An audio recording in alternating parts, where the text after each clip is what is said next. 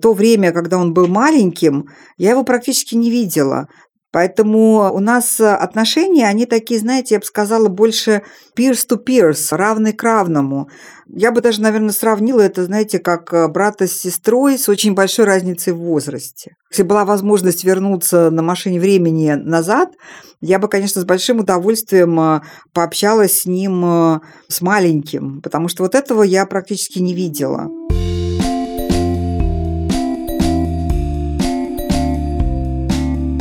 Всем привет! С вами снова самый честный подкаст о материнстве «Ты же мать», и с вами мы его ведущие. Меня зовут Настя Хартулари, у меня есть дочка Варя, ей скоро будет три года. Меня зовут Саша Довлатова, у меня трое детей. Сын Миша, ему 19, сын Костя, ему 6 с половиной, и дочка Маша, ей 14. И она феминистка. Меня зовут Настя Красильникова, я вслед за Машей феминистка, у меня есть сын Федор, которому 4 года. У нас сегодня очень классная необычная тема, про которую я сама хотела поговорить очень давно. Мы ее обозначили коротко как «воскресное материнство», и, как можно догадаться, мы будем сегодня говорить с женщиной, которая не проводила со своим ребенком все то время, которое проводим со своими детьми мы. Ее зовут Ольга Еремеева, и она вскоре после того, как родила сына, отдала его своим родителям, а сама ринулась с головой в карьеру. И, в принципе, все его детство и весь его подростковый возраст, так или иначе, она была больше занята на работе, чем с ним. И это очень интересный опыт, и очень, скажем так, опыт, о котором мы редко можем услышать, и поэтому мы так рады, что у нас появилась такая возможность. Потому что обычно мы слышим про воскресных пап, и это какая-то довольно классическая история, когда родители разводятся, женщина живет с детьми, которые появились в браке, а мужчина их изредка навещает.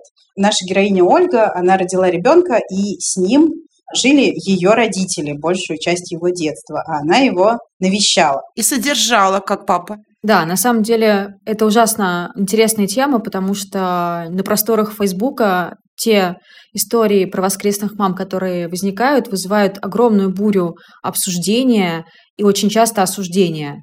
Вот поэтому мы решили поговорить с нашей героиней, чтобы узнать обо всем из первых уст. Ольга, спасибо большое, что вы пришли. Расскажите, пожалуйста, о себе. Давайте начнем с вашего представления. Меня зовут Ольга Еремеева.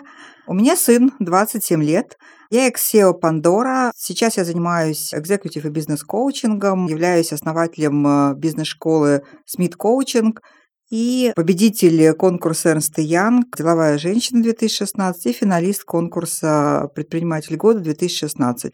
Ну, еще по ходу кандидат экономических наук. Здорово. Мы сегодня будем разговаривать, наверное, не про вашу профессиональную жизнь, а про вашу личную жизнь. Еще раз спасибо, что вы согласились про это с нами поговорить. Расскажите, пожалуйста, про вашего сына. Как он у вас появился? Планировали ли вы, что у вас он появится? Сколько вам было лет в тот момент? Чем вы занимались? Как вы сами понимаете, да, вот это вот представление регалий оно появилось не просто так, а именно потому, что большую часть своей жизни я была сфокусирована на бизнес-карьере.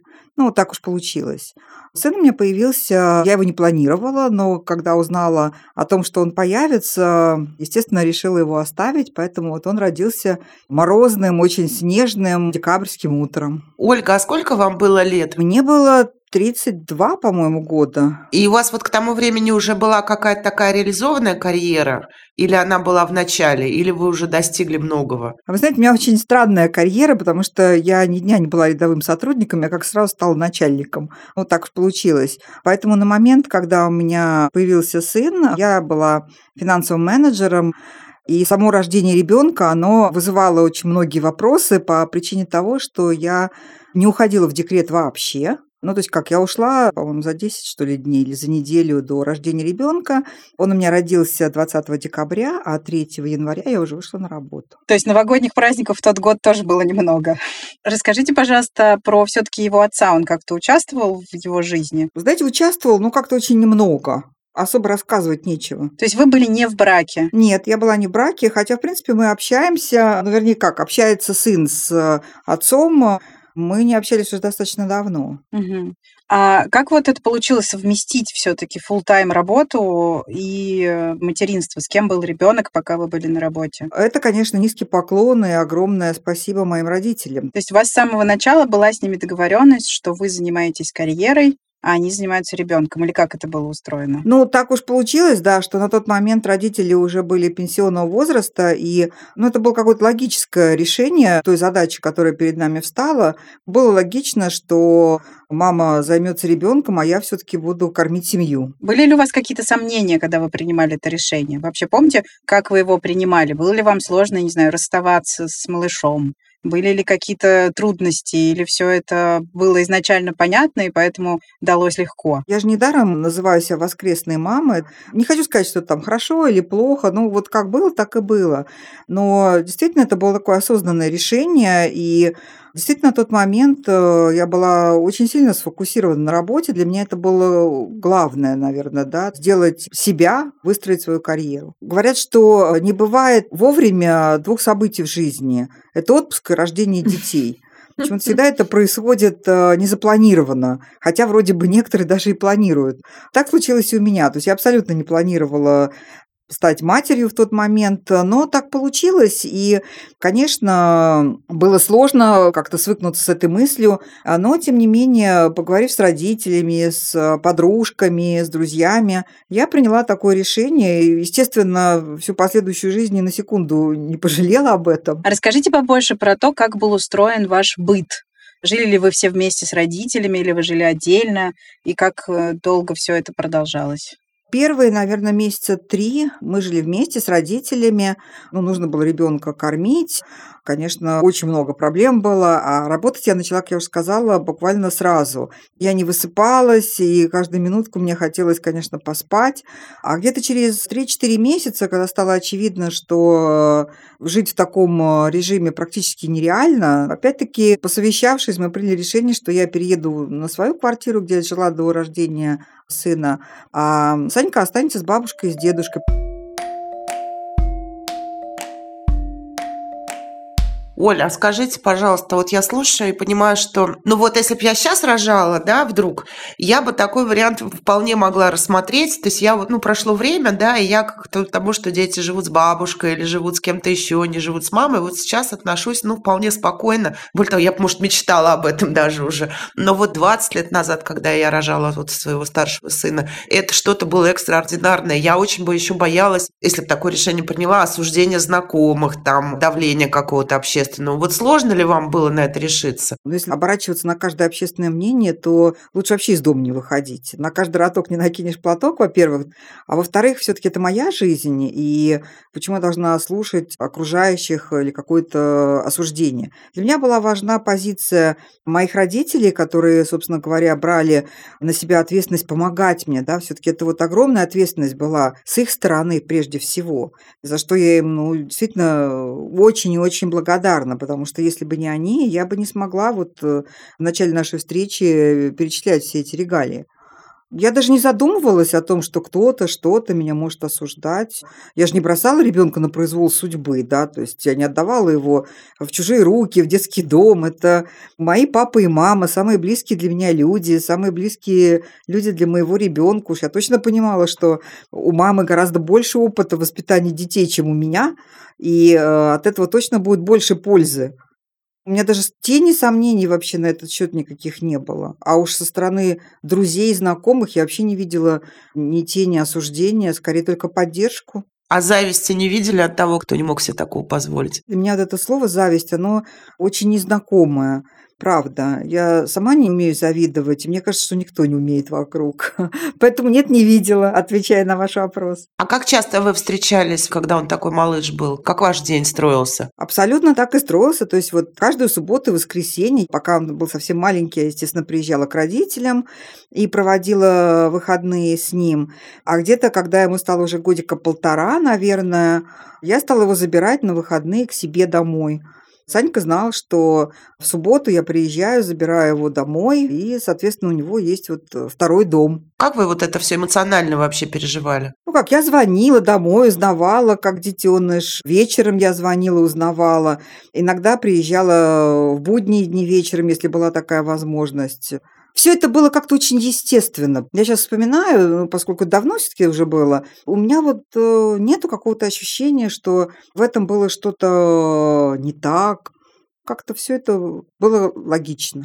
Мои мысли были направлены в следующую сторону. Я сама получила очень хорошее образование.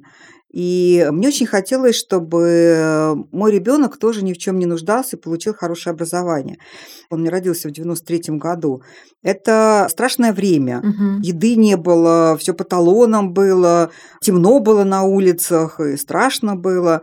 Мечта была только одна, да, дать возможность э, своему ребенку получить то, чего не было в какой-то степени у меня. А именно, можно было уже ездить за рубеж, можно было покупать э, красивую одежду и красивые игрушки, но все это стоило денег, и было не так просто, да. То есть я хотела дать своему ребенку по максимуму именно с этой точки зрения. Что я, собственно говоря, и сделала. Уже в 13 лет Саша поехал учиться в Лондон. А как до 13 лет была устроена ваша бытовая жизнь? То есть вот до полутора лет Саша был у бабушки с дедушкой, потом начал приезжать к вам на выходные, а потом как примерно все было это устроено? Вот абсолютно так же и было устроено. То есть мы с ним, э, естественно, ездили в отпуск отдыхать, очень много путешествовали. У меня Сашка побывал, не знаю, больше, чем в 30 странах мира. Так что до сих пор, когда я ему говорю, Саш, ну поехали куда-нибудь еще, он сказал, мам, я так в детстве наездился, что, честно говоря, мне даже уже особо не хочется. Отпуск мы проводили вместе, выходные мы проводили вместе, праздники мы тоже проводили вместе. Лето он проводил на даче, я приезжала на дачу, где он там жил с моими родителями. Мы очень хорошо время проводили. А вот на родительские собрания, например, кто ходил и кто был с Сашей, когда он заболевал? На родительские собрания ходили бабушка с дедушкой, они у меня были в родительском комитете. Я ходила на праздники, то есть когда нужно было поддержать выступления или какие-то конкурсы, он там занимался в разных кружках и так далее. То есть, э, конечно, я вот в такие случаи приезжала. Когда нужно было, например, на Хэллоуин невероятный костюм, то есть я могла бегать ночью всю Москву после работы для того, чтобы достать что-нибудь такое, чего не было ни у кого. Вполне возможно, с психологической точки зрения, если смотреть на это, да, это был какой-то путь компенсации отсутствия того времени, которое я могла с ним просто проводить, как это делают, наверное, большинство мам. И когда он болел, тоже с ним были ваши родители? По-разному. Иногда были родители, иногда была я. Пару раз, когда Саньку клали в больницу, моя задача была обеспечить самую лучшую больницу, чтобы была отдельная палата, чтобы они ни в чем не нуждались, а мама просто лежала в больнице. Я хотела про Сашу вот спросить. Маленький ребенок, ладно, ну 10-12 лет, это уже подросток, да, в общем-то. Вот когда он подрос, он сам с кем хотел жить? Спрашивал ли он, что, ну, мама, почему я не живу с тобой, а живу с бабушкой, с дедушкой? Ну, потому что большинство детей и в школе и везде, наверное, жили, да, по-другому. И вот с этим были какие-то у вас проблемы с ним? И объяснения? А, Вы знаете, он э, маленький, если и спрашивал, то спрашивал про папу. И на тот момент я всегда просила папу приезжать на праздники, не забывать его поздравлять. Иногда просто за папу сама покупала подарки, говорила, что прислал папа. Ну, то есть вот так, чтобы не было вот этого вот ощущения того, что он э, какой-то брошенный, покинутый. Я не могу сказать, что вот Сашка меня спрашивал, там, а почему я не живу с тобой. А если такие вопросы возникали, я всегда ему честно открыто говорила о том, что, Саша, ну вот для того, чтобы у тебя была там машина, мобильный телефон, э, чтобы ты мог учиться, ходить э, на там, дополнительные занятия английским языком, заниматься в хоре, музыкой и так далее, а, нужно зарабатывать деньги. В нашей семье эти деньги зарабатываю я. На мне лежит эта ответственность, поэтому я никому не могу ее перепоручить. И вот этот вот такой откровенный взрослый разговор, э, без всяких окивоков там и каких-то попыток выдать желаемое за действительность или кого-то обвинить в этой ситуации, у меня просто не было даже в мыслях. И у него не было в переходном возрасте или постарше, там, в 15-16 лет, он вам за это не предъявлял? В 13 лет он поехал учиться в Лондон. Я бы сказала, что вот, наверное, вот это более такой серьезный шаг в жизни, нежели то, что он жил с бабушкой и с дедушкой. Потому что, на самом деле, то, что он жил с бабушкой и с дедушкой, а, имеет а, очень большие плюсы, потому что, знаете, он так а, более рассудительный, что ли, был, чем его сверстники там, и подростки. А вот когда он уехал учиться в Лондон, вот там ему, конечно, было тяжело, потому что он остался абсолютно один. И вот в этот э, первоначальный период, когда он поехал туда, где-то первые полгода, ну, реально, он звонил ночами, не просился назад ни разу, но а, уже потом, было ему, наверное, лет 20, он мне говорил, что ему было очень тяжело, но ему ни разу не пришла в голову мысль позвонить мне и пожаловаться. А почему? Наверное, понимал, что смысла нету. Не знаю. Конечно, наверное, в этом есть какие-то минусы. Я не буду спорить, да, то есть я не могу сказать, что это какая-то идеальная картина. Но идеальной картины не существует никогда. Это иллюзия. Не идеальные семьи бывают и тогда, когда мамы с детьми э, и хлопочут над ними, понимаете, с утра до вечера. Но я могу сказать точно, что у меня вырос очень самостоятельный ребенок. То есть он сам принимает самостоятельно решения. Да, он советуется, когда ему надо. Да, и при этом, э, вот когда мы с ним разговариваем, он говорит, что за что я тебе безумно благодарен и не забуду это никогда вообще в своей жизни, это то, что ты меня отправила учиться в Англии в школу. Вот не в университет, в котором он учился, причем он учился в очень престижном университете, Лондонской школе экономики, а именно в школе. Вот за школьные годы он прям очень благодарен. А сколько он провел в общей сложности времени в Англии? С 13 вот до... Он вернулся в 24 года. И как часто вы виделись? Естественно, я приезжала в Лондон, он приезжал в Москву, у него были каникулы. Угу. Мы разговаривали практически каждый день по телефону. С бабушкой он тоже разговаривал каждый день по телефону. То есть вот это вот ощущение, опять-таки, отсутствия связи, его не было.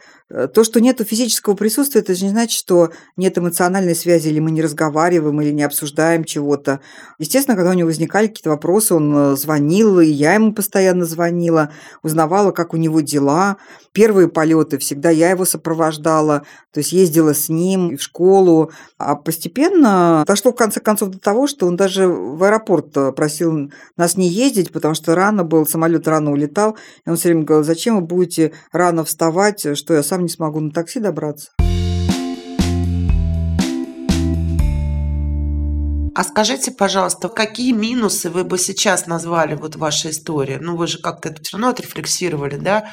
Есть ли минусы такого пути именно для вас? Для меня точно есть, потому что я прекрасно понимаю, что то время, когда он был маленьким, я его практически не видела. Поэтому у нас отношения, они такие, знаете, я бы сказала, больше peers to peers, равный к равному. Я бы даже, наверное, сравнила это, знаете, как э, брата с сестрой с очень большой разницей в возрасте. Мгм. Если была возможность вернуться на машине времени назад, я бы, конечно, с большим удовольствием э, пообщалась с ним, э, с маленьким, потому что вот этого я практически не видела. Я очень хорошо помню, как мы поступали в школу в Лондоне, потому что изначально это было мое желание, причем ярко выраженное. И он очень не хотел ехать э, в школу, поэтому я пустилась на хитрость и сказала, что мы едем просто на майские праздники отдохнуть. При этом мы ездили и смотрели разные школы. Но мы ездили до тех пор, пока он не остановился вот в одной из школ э, перед совершенно феерическим зданием старым, там, 17 века, и не сказал, а вот в этой школе я бы хотел учиться. Я переводила ребенка в школу в Москве в седьмом классе против его активного желания, ну тоже с некоторой хитростью. И, честно говоря, он столько лет не мог мне этого простить и всячески демонстрировал всякие, ну, в общем, много чего демонстрировал. И только вот спустя уже, ну, несколько лет после окончания школы он сказал, ну ладно, правильно перевела. Причем до сих пор считаю, что я была права. Более того, он признал, что я была права, ну, для жизни, да, для дальнейшей. Но я ни с кем из своих детей больше вот так поступить не могу. Меня все мучает, что вот эти какие-то тоже чувства вины за это ужасно. У нас было больше, наверное, вопросы, связанные с университетом. Там была история сложнее. Очень хотелось, чтобы он э, поступил именно хороший университет и закончил его. Это было очень сложно. Там было очень много математики. Он еще выбрал такой факультет, где одна математика. Ему это тяжело давалось. Он э, не с первого раза, скажем так, закончил. э, То есть год он брал академку. Мне оно тоже давалось нелегко. А, Знаете, чтобы заработать на образование в Британии, тоже, в общем, нужно много усилий приложить. А у вашего сына хватало решимости с вами спорить? Вот отстаивать свои точки зрения? Ой, еще как! Я так рада. У него совершенно свой характер, э, своя точка зрения. Мы очень много с ним спорим, дискутируем. Как в обычной семье, наверное, и ругаемся. Все как у людей. Ольга, а вы считаете себя жесткой мамой? Не, Ха. Ха. Саша, почему ты говоришь «ха»? Я прям боюсь оценивать, да, чтобы никого не обидеть. Понятно, что человек, сделавший такую карьеру, и то, как Ольга говорит, она человек довольно жесткий. И на мягкую маму не похоже, ну, извините. Ну, вы знаете, очень часто под жесткой скорлупкой скрывается очень э, мягкое нутро. Я думаю, что Саша прекрасно осознает, что он самый близкий человек у меня на всей земле, не считая родителей. И поэтому, конечно, я за него и в огонь, и в воду. А у Саши есть своя семья? Пока нет. А он как-то делился, может быть, с вами своими представлениями о том, как он хотел бы воспитывать своих детей, если они у него будут. Да, вот тоже интересно, потому что если еще года три назад его позиция была такая, что он говорил, что я хочу, чтобы моя жена сидела дома и воспитывала детей, то сейчас у него взгляды изменились. То есть вот буквально последний, наверное, год-полтора, когда он начал рассуждать немножко по-другому. У него стали проскальзывать э, мысли о том, что все-таки интереснее общаться с девушками, которые тоже интересуются карьерой, работой, э, хотят тоже чего-то достичь в жизни. Он понимает, что девушка, женщина, да, это не только мама, не только домохозяйка, но имеет право делать свой выбор.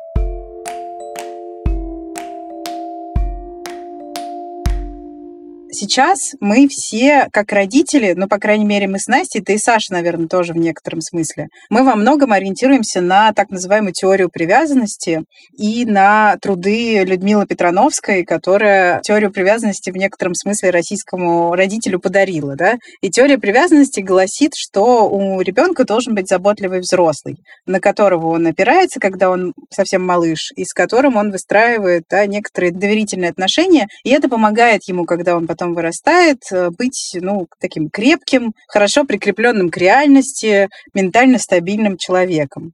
Я хочу, чтобы мой сын вырос человеком по возможности счастливым. И какая-то успешность в этом смысле, наверное, меня интересует меньше. То есть я не уверена, что я буду хотеть, чтобы он, например, э, условно получил ученую степень, э, если он сам будет хотеть стать водителем трамвая. То есть мне будет приятнее, чтобы он шел за своей мечтой, чем если бы он выполнял условно мои мечты. Вот вы не жалеете, может быть, о том, что свое детство и подростковость ваш сын провел в в некотором смысле в ваших представлениях о том, что такое правильное развитие, а не следуя своим? Или нет? Вы меня прям в тупик поставили этим вопросом. Во-первых, я вообще не понимаю, почему вы сделали такие выводы, что он следовал моим представлениям. Когда ему хотелось пойти петь, он э, шел и э, пел. Когда ему хотелось э, играть на гитаре, ему была куплена гитара, и он играл на гитаре. Когда ему захотелось э, учить английский язык дополнительно к школьному образованию или заниматься математикой, он все это делал. Причем это не я ему говорила, что тебе надо. Более того, когда он выбирал в университете, здесь еще надо сделать отсылку к британскому образованию, оно все-таки немножко по-другому устроено, нежели в России, и там дети сами выбирают, куда они идут учиться. То есть там нет такого, что вот родители им как советуют, устраивают, пристраивают. Там само школьное образование настроено на то, чтобы дети сами выбирали, куда им идти учиться. И ровно это и было, то есть он сам выбирал себе предметы, которые он будет изучать в школе, сам выбирал университет, куда он пойдет учиться, сам выбирал факультет, на котором он будет учиться. И в итоге он сам выбирает себе работу, он сам выбирает себе профессию, я здесь вообще выступаю скорее э, таким, знаете, советчиком, когда у него возникают какие-то вопросы в работе, и он знает, что я могу ему дать какую-то рекомендацию, то он мне звонит. Но более того, как я уже вначале представилась, я все-таки профессиональный сертифицированный коуч, Поэтому советов ему вообще не даю уже последние два с половиной года точно. И скорее задаю просто вопросы. Но и раньше я всегда его спрашивала, Саша, а что хочешь ты? Ольга, ну все-таки само решение расстаться с 13-летним человеком, который, ну, 13 лет это все-таки ребенок. Вот насколько легко вам далось это решение? Потому что, ну, у меня просто сердце кровью обливается, когда я представляю себе такую возможность. Как можно такое решение принять? Для меня это что-то сродни эквилибристике. Поэтому расскажите, пожалуйста, как вам это удалось? Так звучит, как вы знаете, вот там, не знаю, на необитаемый остров э, высадили в школе, вообще все про него забыли, и никто про него не вспоминал. Я даже боюсь сказать, с какой периодичностью мы ему звонили первое время, да. Мне кажется, мы даже мешали ему и надоедали своими звонками. А, никто его не бросал, да. Кроме того, у него был свой гардиан, куда он э, приезжал, потому что в британской школе бывают выходные, суббота, воскресенье, и ребенка, ну, забирают домой. Поскольку у нас дома в Англии не было, вот, то там есть такое понятие, как гардиан, да, то есть это взрослый человек, который несет ответственность за ребенка, забирая его к себе домой. И опять-таки, возможно, мне очень повезло, и Саше тоже очень повезло, потому что его гардианом была его крестная мама, которая на тот момент уехала со своей семьей э, жить в Англию. Поэтому он приезжал на выходные домой к своей крестной маме. Рядом с ним всегда была поддержка. И эта поддержка же, знаете, вот э, на мой взгляд, э, иной раз э, материнская поддержка такая, знаете, вот когда там мама постоянно рядом и подсказывает и советует, она для молодого человека только вред играет, да, потому что вырастают вот такие молодые люди, которые потом становятся, знаете, маменькими сынками, подкаблучниками, и слова сказать не могут. Знаете, как я вот была в Узбекистане, значит, была страшно поражена, потому что молодым людям жена жену выбирает мама. Вот, его, как же так? А если не любишь? А если не нравится? И получил ответ, который, вы знаете, меня просто в шок повел. Мне сказали, говорят, ну как же, мама плохого не посоветует? Ну да, и я понимаю, что мама плохого не посоветует, но это же мамин выбор, а молодому человеку жизнь потом с человеком жить. И вот для меня, кажется, гораздо важнее с точки зрения воспитания мужчины как раз возможность дать ему самому принимать решения. Быть самостоятельным, да, много рисков. И вот в этом отношении, наверное, да, я рисковала.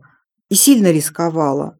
Но разговоры бабушки мои о том, что мы в него верим, что мы надеемся, что он использует ту возможность, которая ему предоставлена так, как надо, они возымели свое действие, вырос самостоятельно молодой человек. А скажите, пожалуйста, еще, Ольга, были ли у вас какие-то, может быть, разногласия в вопросах воспитания сначала с вашими родителями, а потом, например, с крестной мамой вашего сына? Все-таки человек, когда он растет, когда он сначала ребенок, потом подросток, у него там должно быть много я помню по себе, много метаний, сомнений, сложных ситуаций. И было бы классно приходить к какому-то взрослому с этими метаниями, сомнениями и как-то об него, об этого взрослого принимать решения. Вы не переживали, что вы делегируете эту, в общем-то, довольно уникальную функцию другим людям? Ну, вы знаете, она же делегировалась не на 100%, да, и я считаю, что моего ребенка-то как раз было гораздо больше возможностей, потому что в зависимости от ситуации он мог прийти посоветоваться и ко мне,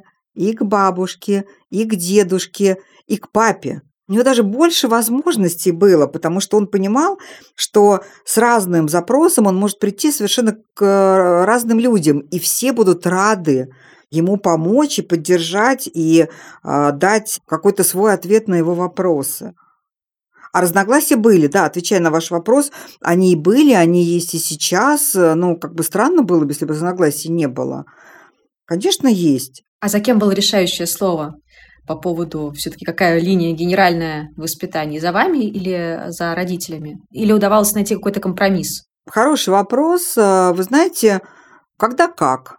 Когда-то я принимала точку зрения родителей, когда-то настаивала на своем, когда-то вообще мы просто следовали тому, что хотел Саша. Я сказала, что у него свой довольно-таки сильный характер, то есть он иногда как упрется, извините, поскольку он с детства был приучен принимать решения самостоятельно то для него нужны очень весомые аргументы, чтобы он э, согласился с вашей точкой зрения. Такой тот еще спорщик вырос. А чем он сейчас занимается? Ну, не обязательно в подробностях, просто если вы можете об этом рассказать. Он работает, сделал уже небольшую карьеру.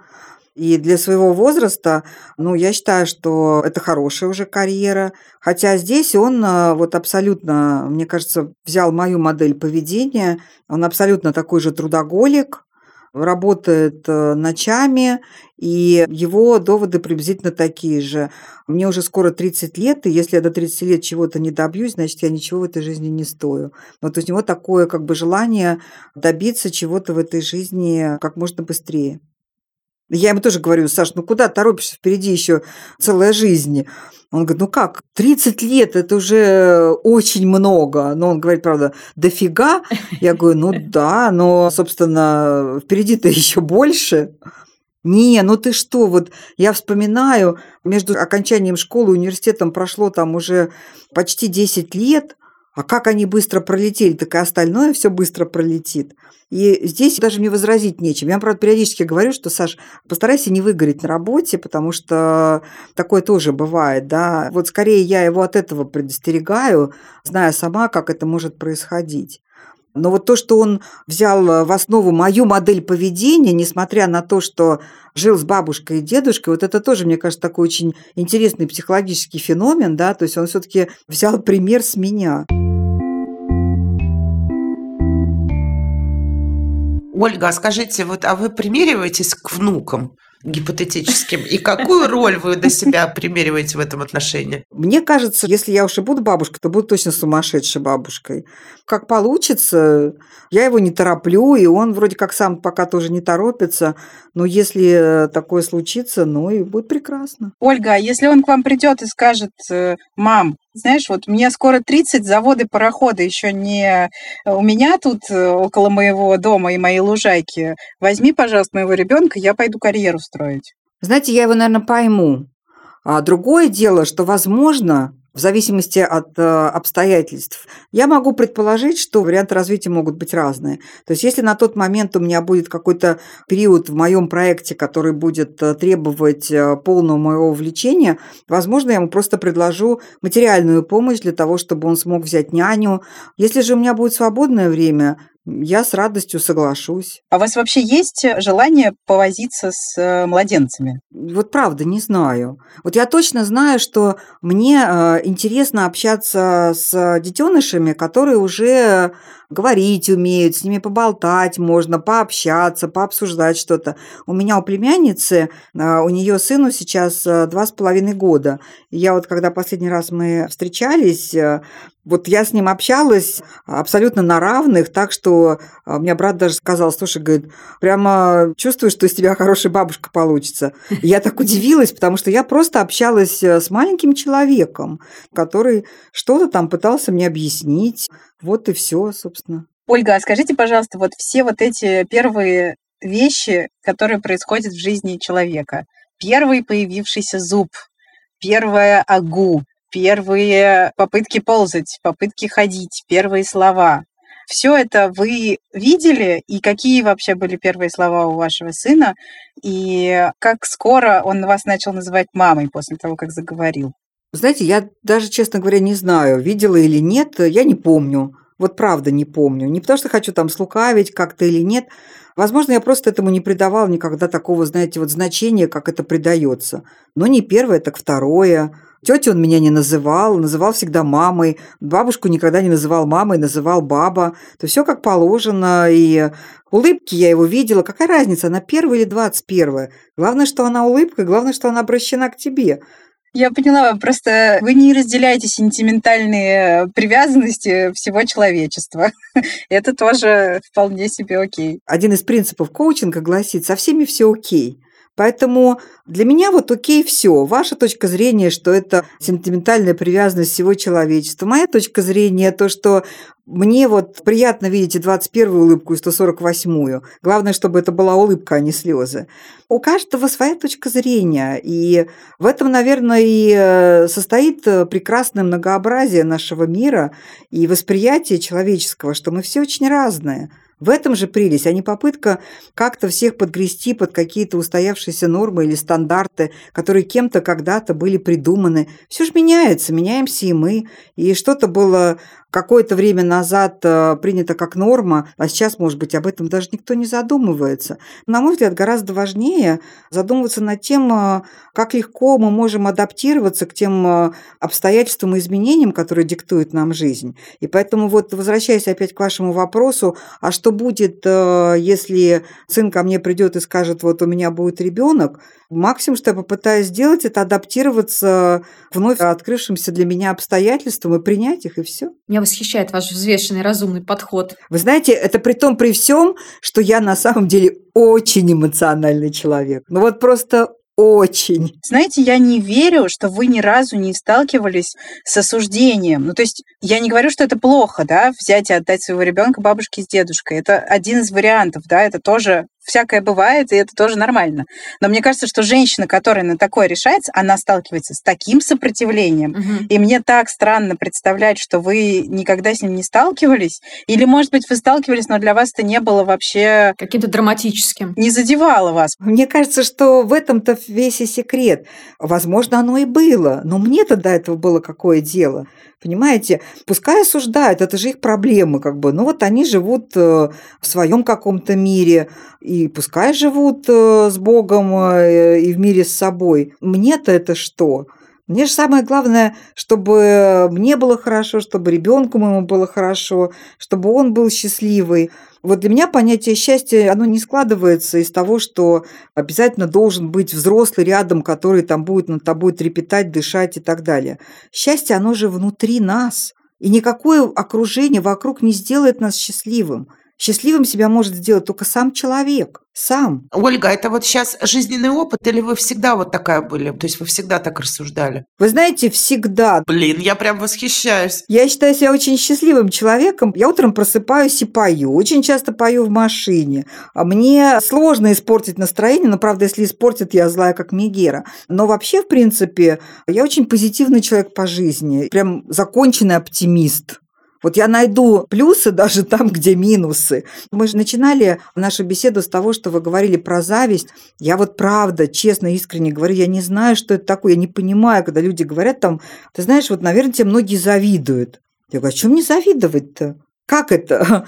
У меня папа такой. Мне кажется, что это передается по наследству. Еще раз просто возвращаясь к фразе о том, что мы воспринимаем мир такой, каким мы его воспринимаем все же ведь субъективно. Нет объективной реальности, потому что мы воспринимаем это через наше субъективное восприятие. И поэтому то, что одному кажется зеленым, для другого красное. Ну и хорошо, пускай у него будет красное, а у меня-то зеленое. Чем будем спорить-то? Все равно каждый останется при своем. Самое главное – это найти вот в себе вот это вот ощущение счастья. И если для вас счастье в том, чтобы э, жить так, как вы хотите, так живите так, как вы хотите. Какая разница, что говорят вокруг? Жизнь, она прекрасна, и лучше коллекционировать незабываемые моменты жизни, нежели пытаться думать о том, как все сложно устроено. К сожалению, время – это единственный ресурс, который вообще невосполним. Даже любовь можно купить. И даже здоровье, ну не то чтобы купить, да, но, по крайней мере, врачей. А со временем ты не сделаешь ничего. И вот если задуматься о том, сколько времени мы тратим на то, чтобы убить в себе вот это вот желание, возможность быть счастливым, вот вы сейчас начали говорить, да, начала вспоминать, господи, ведь правда кто-то же мне говорил о том, что ну как ты можешь, ты вот в театр пошла. Могу, потому что хочу, потому что это здорово, потому что это дарит мне радость. Тоже пойду в театр на следующей неделе. Я вам всем завидую. Саша.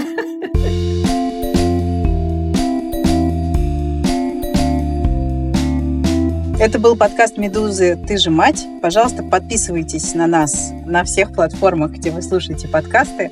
Не забудьте написать комментарий, поставить лайк или любую другую оценку. И пишите нам письма на подкаст собакамедуза.io. А пока вы ждете нашего следующего эпизода, который появится здесь ровно через неделю, послушайте новый сезон подкаста «Медузы. Калькулятор» или послушайте подкаст «Что случилось?» о новостях, которые еще долго останутся важными. Всем пока. Пока. Пока-пока.